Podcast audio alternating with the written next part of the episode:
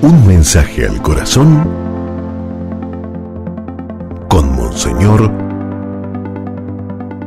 Rómulo Emiliani.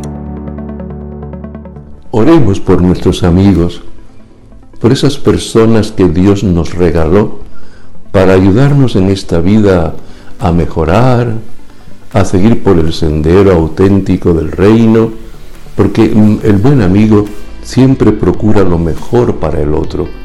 Jesús bendice a nuestros amigos, que en verdad seamos honestos y sinceros con cada uno de ellos, que aprendamos a valorar la amistad, que cuando nos necesiten siempre estemos ahí, que busquemos el bien de cada uno de nuestros amigos, que los escuchemos, sus consejos son buenos, son válidos, y que aprendamos como amigos a amarnos y a ayudarnos en todo momento.